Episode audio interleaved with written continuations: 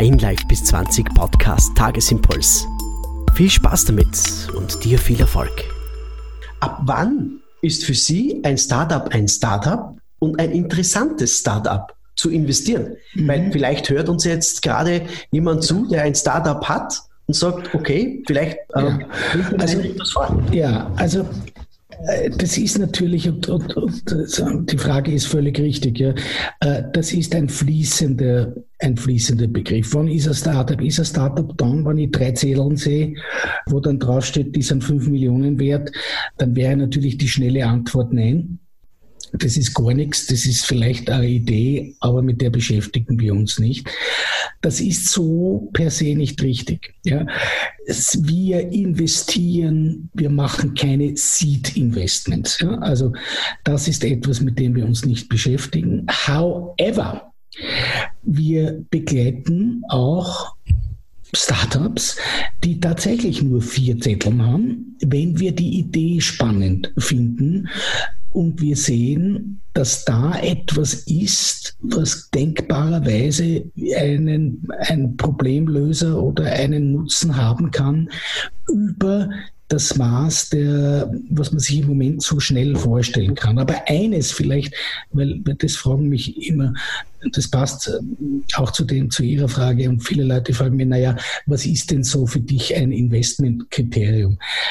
Das Investmentkriterium das Rufzeichen, Ausrufezeichen ist the people behind it, heißt, wann die Typen, die äh, Frauen und Männer, die dort tätig sind, nicht in der Lage sind, die Kernkompetenz ihres Startups aus eigenen Reihen zu verstehen und zu erfüllen, dann ist es für uns kein Investment Case. Wurscht, wie gut die Idee ist, dann investieren wir nicht. Und zweitens noch, äh, und das klingt jetzt auch ein bisschen goschert, aber auch das ist gelernt und je mehr Startups man hat, umso wichtiger wird es für uns.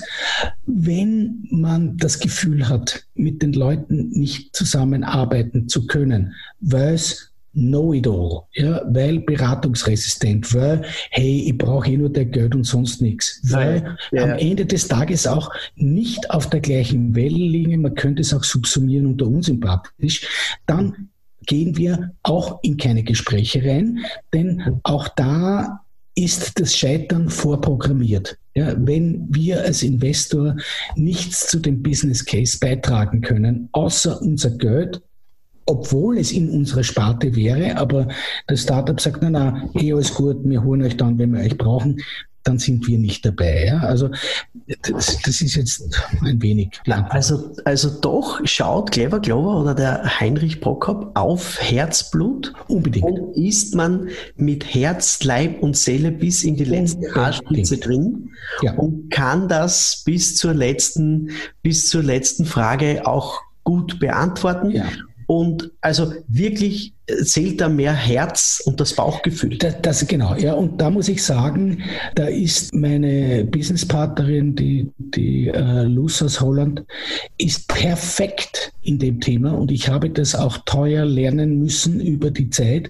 Sie ist perfekt zu erkennen, ganz früh in einem frühen Stadium, wird es was oder wird es nichts. Nicht das Produkt. Ja, das Produkt, woher so, das wisst, weiß niemand auf der Welt. Aber was die Menschenseite, menschliche Seite her betrifft, ich habe mich dann und wann über ihre Einschätzung hinweggesetzt und in der Regel hat sie recht gehabt und ich nicht.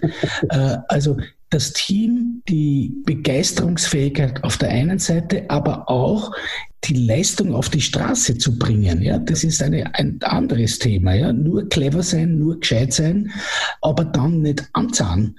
Ja. Äh, ist auch ein Thema und auch das wird leider oft unterschätzt. Und, und der schönste Moment eines Startups ist, ist wohl, äh, wenn man es jetzt äh, auf die Sendung vielleicht runterbricht, wo der Herr Adelsteiner und der Herr Hillinger und ich hingehen und sagen, da hast du das Geld und Juhu und Dings. Aber ab diesem Zeitpunkt wird es schwierig. Ein ist Platz bei den Tiers und jeder, der was anderes sagt, lügt.